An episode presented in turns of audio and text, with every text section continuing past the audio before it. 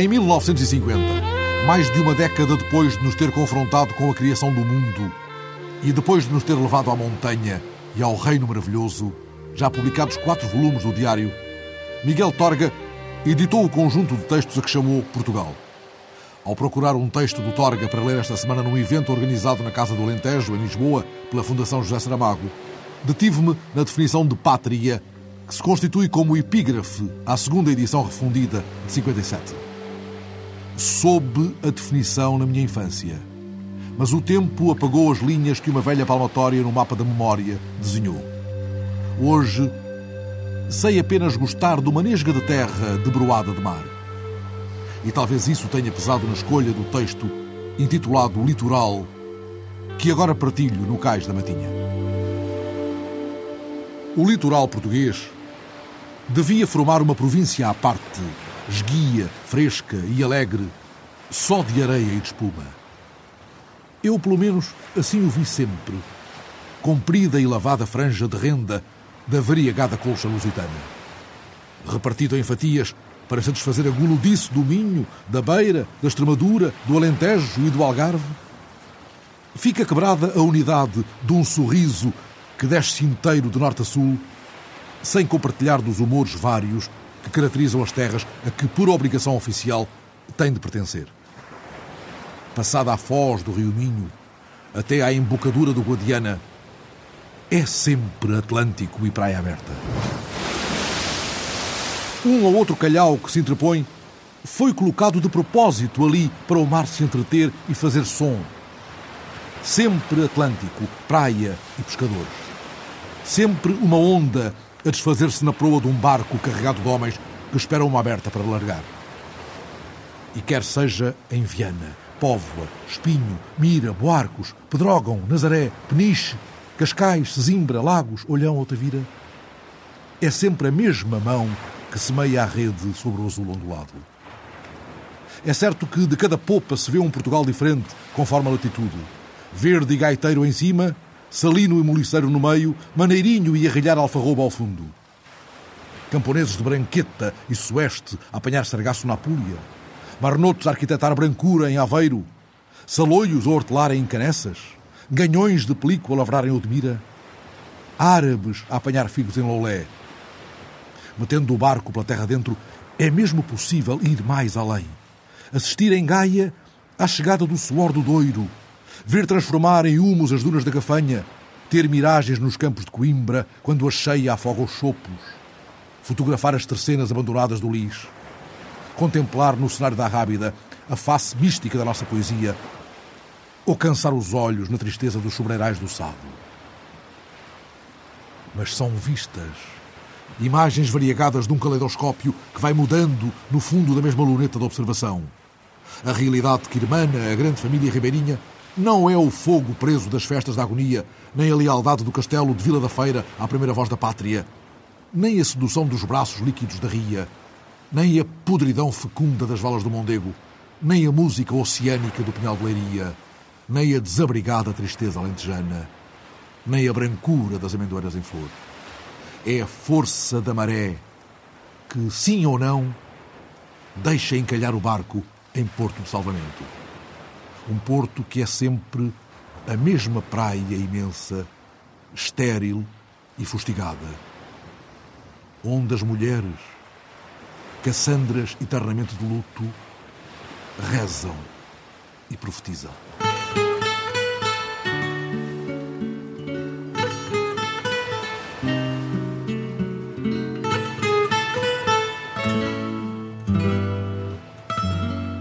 O modo como este texto do Torga desagua deixa-nos no molhe de onde não se avistará de novo o Rosamar, cuja companhia encontrou a desgraça a 24 milhas de Borela.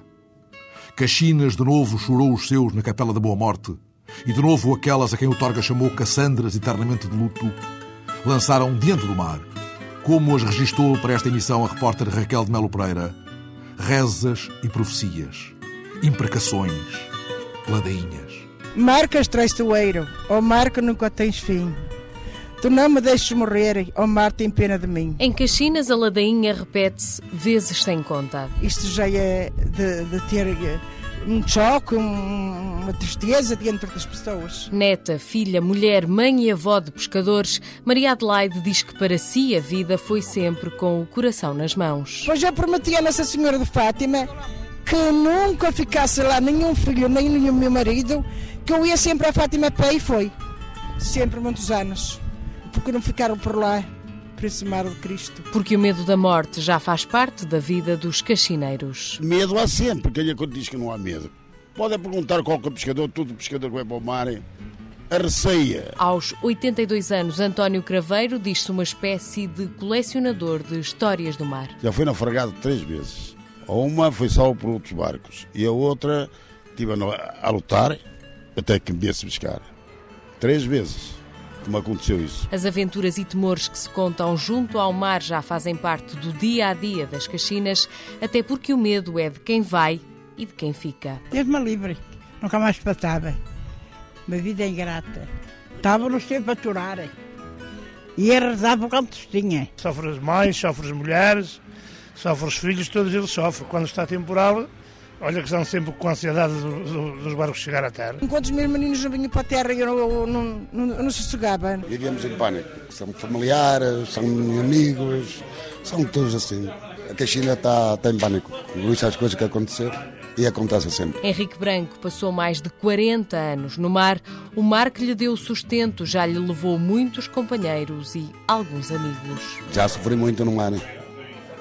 Graças a Deus estou vivo. Apesar da audácia da maioria, ano após ano o sino da igreja toca por um ou mais pescadores que não voltaram. Todos os anos morre pessoal aqui da Casina. É uma, uma, um lugar de muito luto. Nos últimos 32 anos, o pároco de Caxina já celebrou 77 funerais de pescadores que morreram no mar. Já são dois barcos ou três que morrem os companheiros todos. Deste aí, o último, a, a luz da olha do Salmeiro, só, só, só se salvou um. Mas da Salgueirinha morreram todos. Daquele navio, o Drice também, também morreu a companhia toda.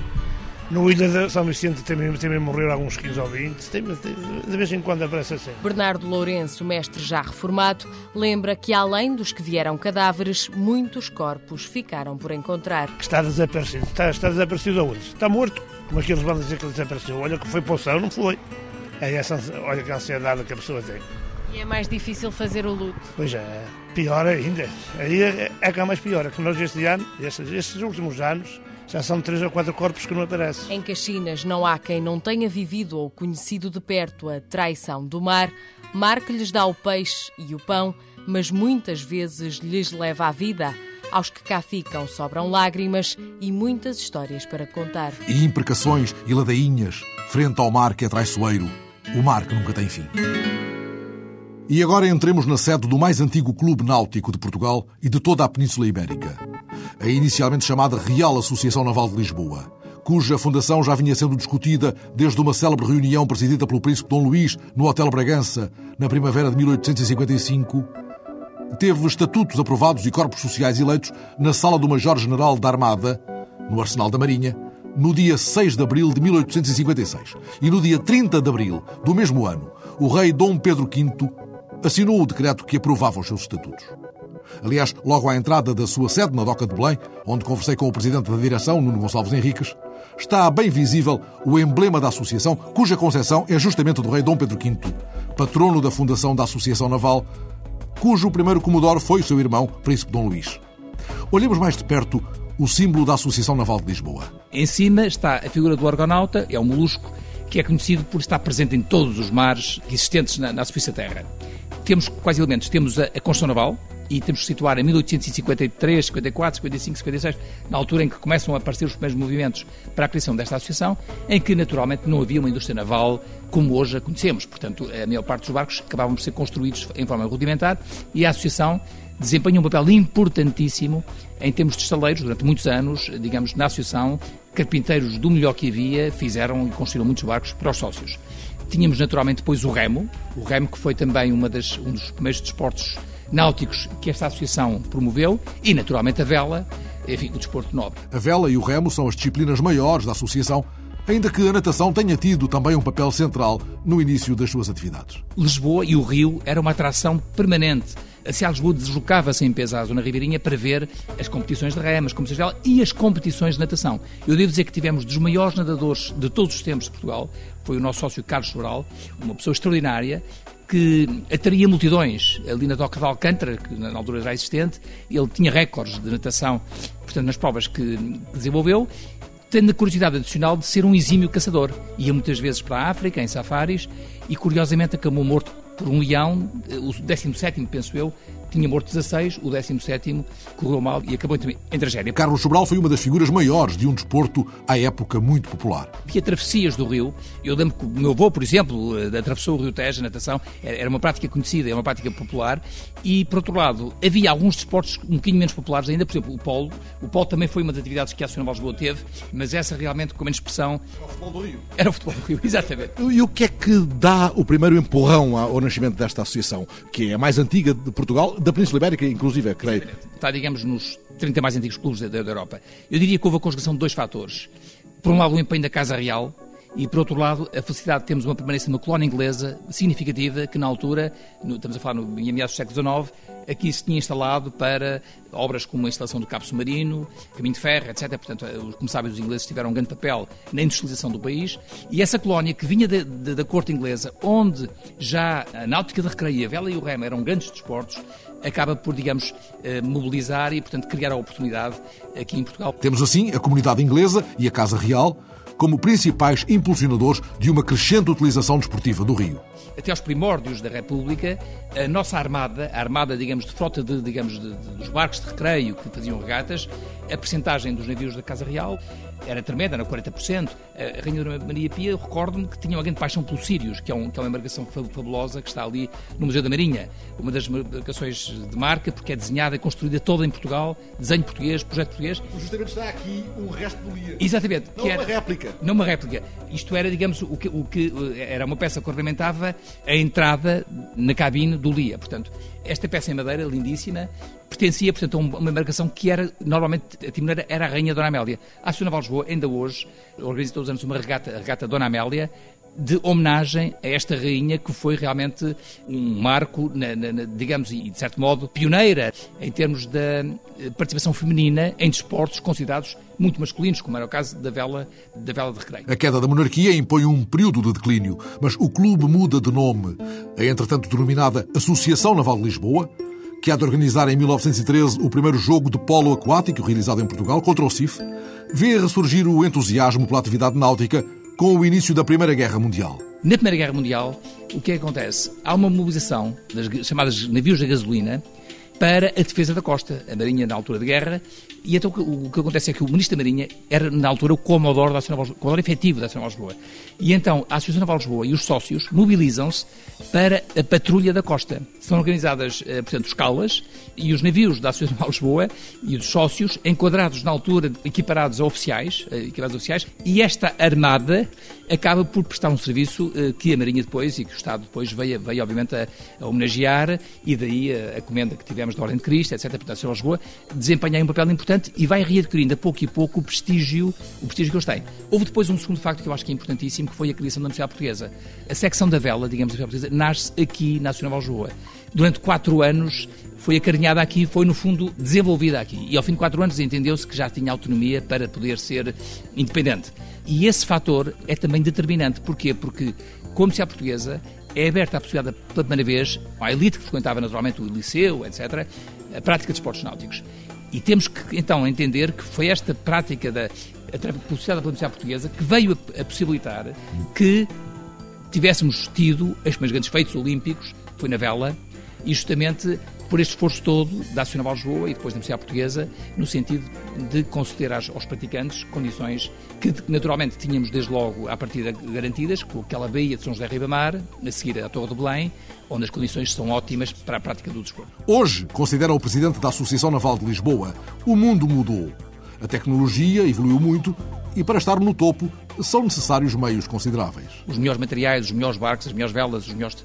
E, portanto, isto de alguma forma leva a que países com mais recursos tenham mais facilidade naturalmente em estar no topo. Agora, eu diria o seguinte, nós temos ainda hoje um sócio muito jovem, que é o Francisco Lobato, com certeza já ouviram falar, este ano fez o feito extraordinário de ganhar a regata Les Sable Açores Les Sable em absoluto num barco de série. Ganhou a todos os protótipos. Portanto, ou seja, eu acho que a Naval Lisboa tem conseguido, apesar, digamos, dos tempos serem outros, manter este espírito. Nós continuamos a fazer regatas oceânicas. Este ano organizamos uma regata, uma regata aos Açores, há dois anos uma regata à Madeira. Portanto, temos procurado manter este espírito e esta, embora condicionados ao facto de realmente hoje, na alta competição da vela ligeira, reconhecemos todos que Portugal não tem as mesmas armas que teve, que teve no passado, onde era muito mais o esforço e a prática e a persistência e a capacidade que vinham ao de cima, quando hoje a tecnologia influi tremendamente nos resultados. Depois de passar os olhos pelas tabelas com a duração das componentes práticas e teóricas dos vários cursos da Escola de Formação de Navegadores de Recreio da Associação Naval de Lisboa,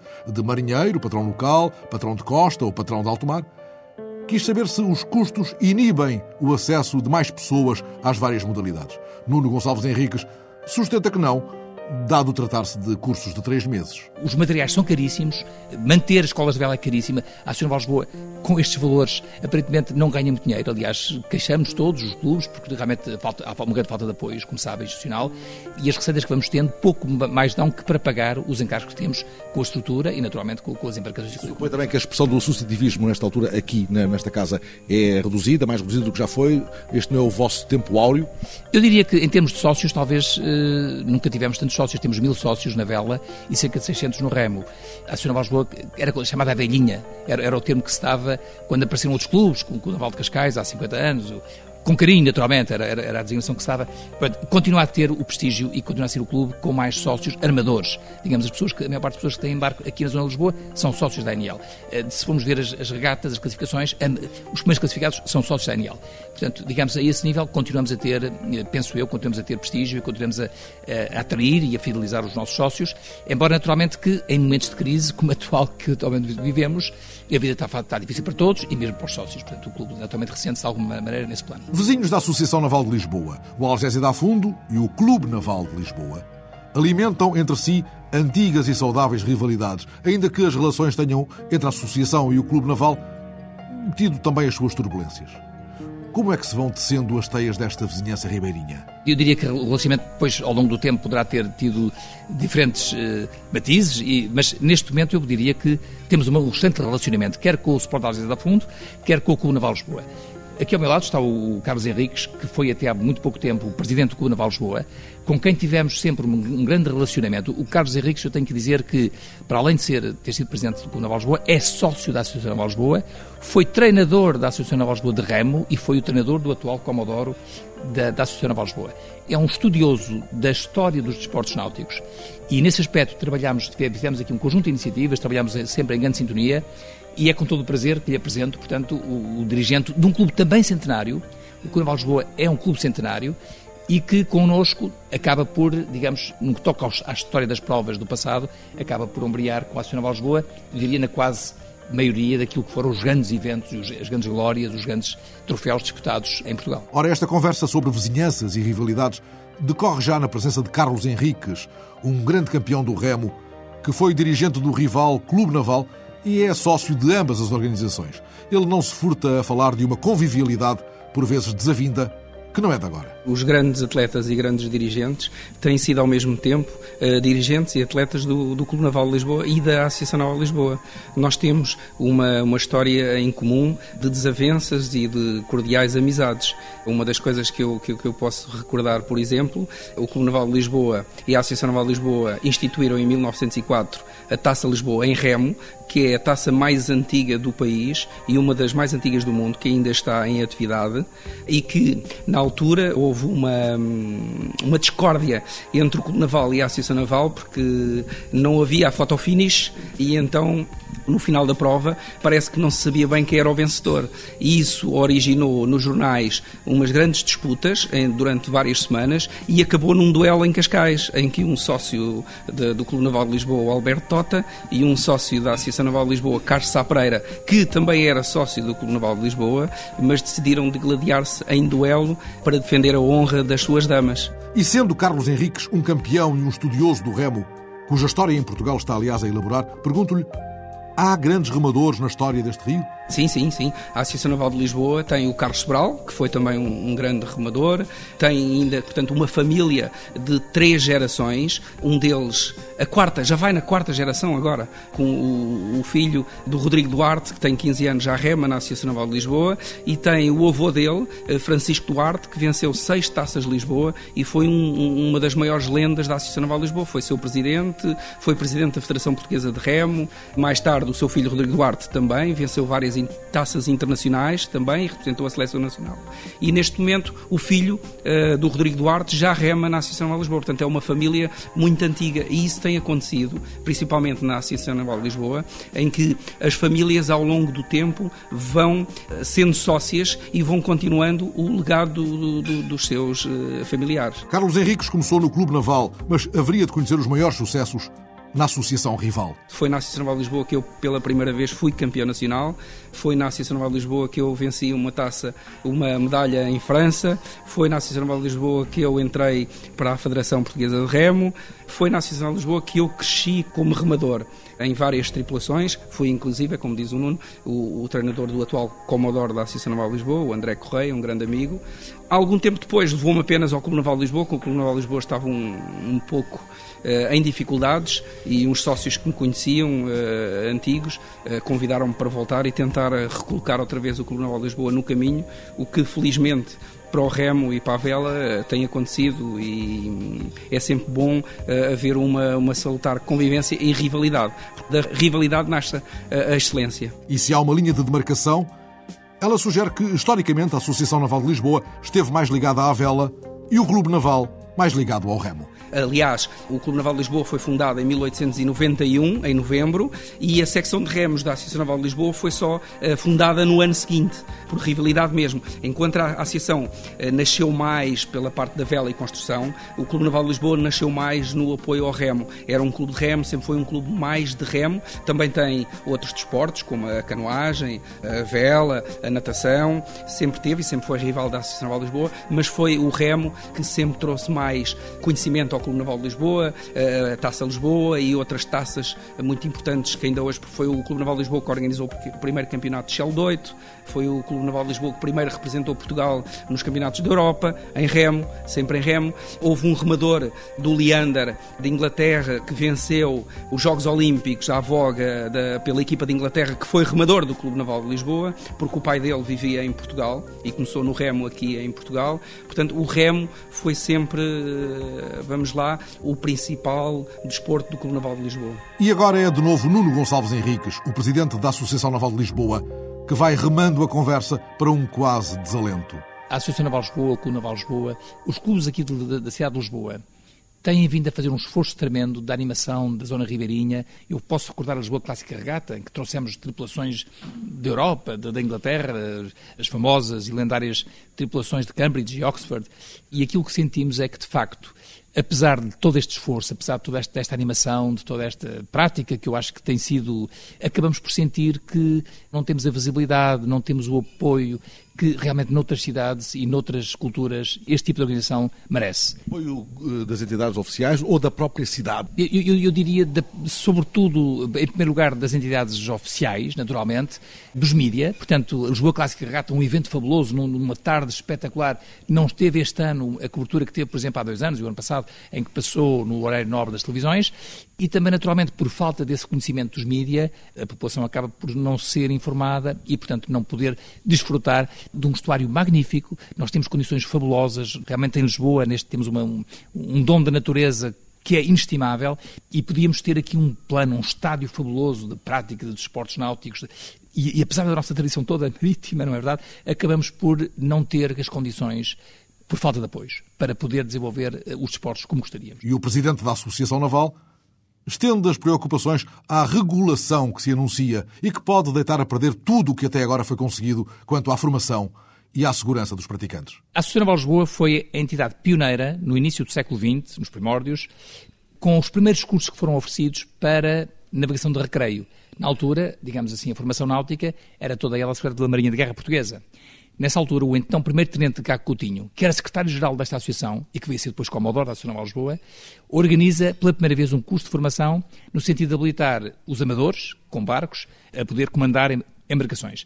Eu falo deste aspecto porque hoje em dia estamos a assistir a algumas tentativas de vir, digamos, a pôr em causa a formação náutica. A formação náutica é determinante. Aliás, todos percebemos que o mar pode ser um meio hostil e no mar não há apoios. Quer dizer, uma pessoa na estrada, quando o carro encosta na berma e pede ajuda. No mar, ou se está preparado, ou se tem formação e se consegue sobreviver às adversidades, ou temos uma tragédia tenho a referir que é com imensa pena que estou a ver da parte do, do IPTM e da parte da, das autoridades neste momento uma tentativa para porem em causa, no fundo vão acabar por pôr em causa a formação. Se, se o regulamento que estão neste momento a preparar vier a sair, eu diria que a formação náutica em Portugal acaba. Mas porquê? Qual é o problema? O, o, eu acho que o que aconteceu foi que, eh, sabe que a indústria naval, eh, os, os construtores de barcos, os vendedores de barcos, gostariam naturalmente de vender o barco com a carta. É uma aspiração de quem compra um barco. As pessoas não têm essa noção, não é? Compra um barco e agora quero pegar no barco e sair. Obviamente que as coisas não, não, não são tão simples e, e, são conhecidos casos de pessoas que compram um barco sai a primeira vez e nunca mais o, e, e, o vendem. Mas essa é a aspiração. Um conjunto de circunstâncias terá levado a que o IPTN deixou-se levar numa lógica de que, como estamos numa situação de crise, então uma das formas de ultrapassar a crise será facilitar e facilitar a ponto de que a formação náutica deixe de ser obrigatória. Ou seja, posso comprar um barco e meter uma água sem formação. A formação náutica, de acordo com o regulamento, deixa de ser obrigatória. E isso é terrível. Porque isso é um convite ao desastre. É um convite ao desastre. Nós que temos um, um bom recorde em termos de sinceridade, corremos o risco. Repara uma coisa, vão ao ponto de fazer o seguinte: miúdos de 8 anos vão poder conduzir embarcações de 15 cavalos, sem necessidade de ter exame. Bastará que as federações do desporto sancionem essa prática. E eu estou à vontade porque sou presidente de um clube onde temos formação quer formação de navegação de creio, quer formação de, de, de esportes, não é? De, para as crianças.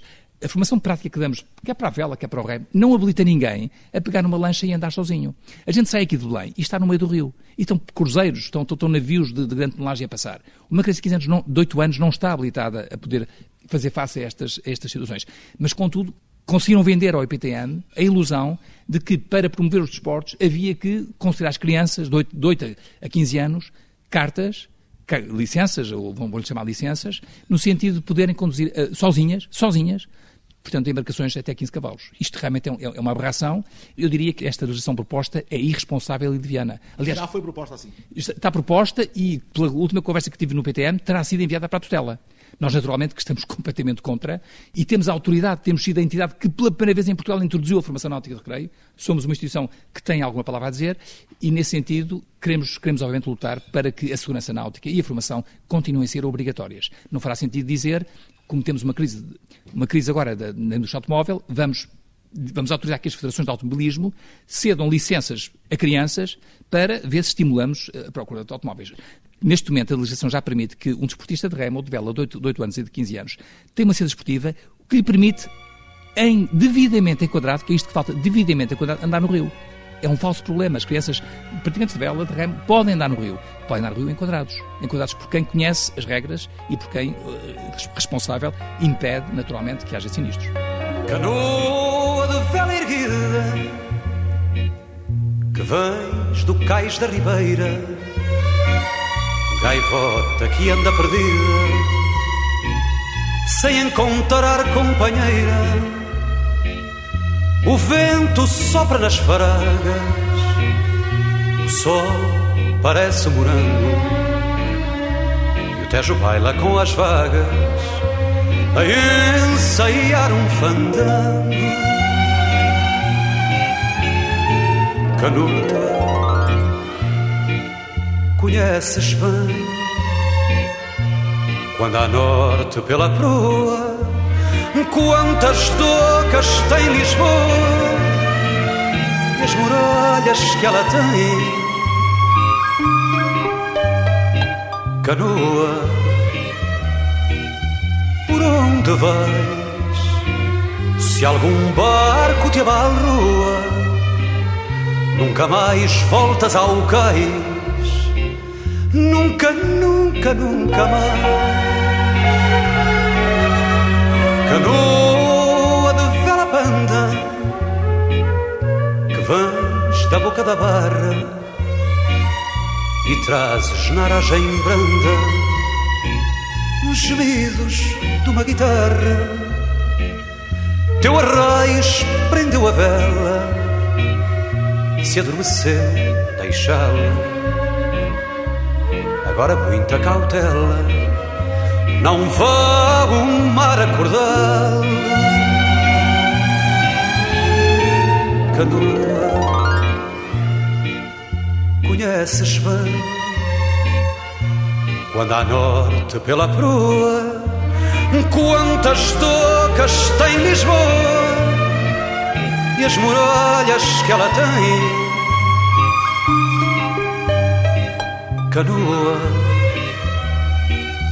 por onde vais? Se algum barco te abalroa, nunca mais voltas ao cais. Nunca, nunca, nunca mais.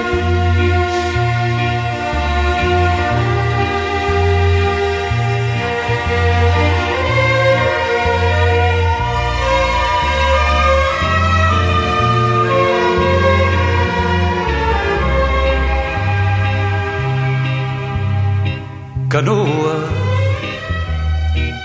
por onde vais? Se algum barco te abalroa, nunca mais voltas ao cais. Nunca, nunca, nunca mais.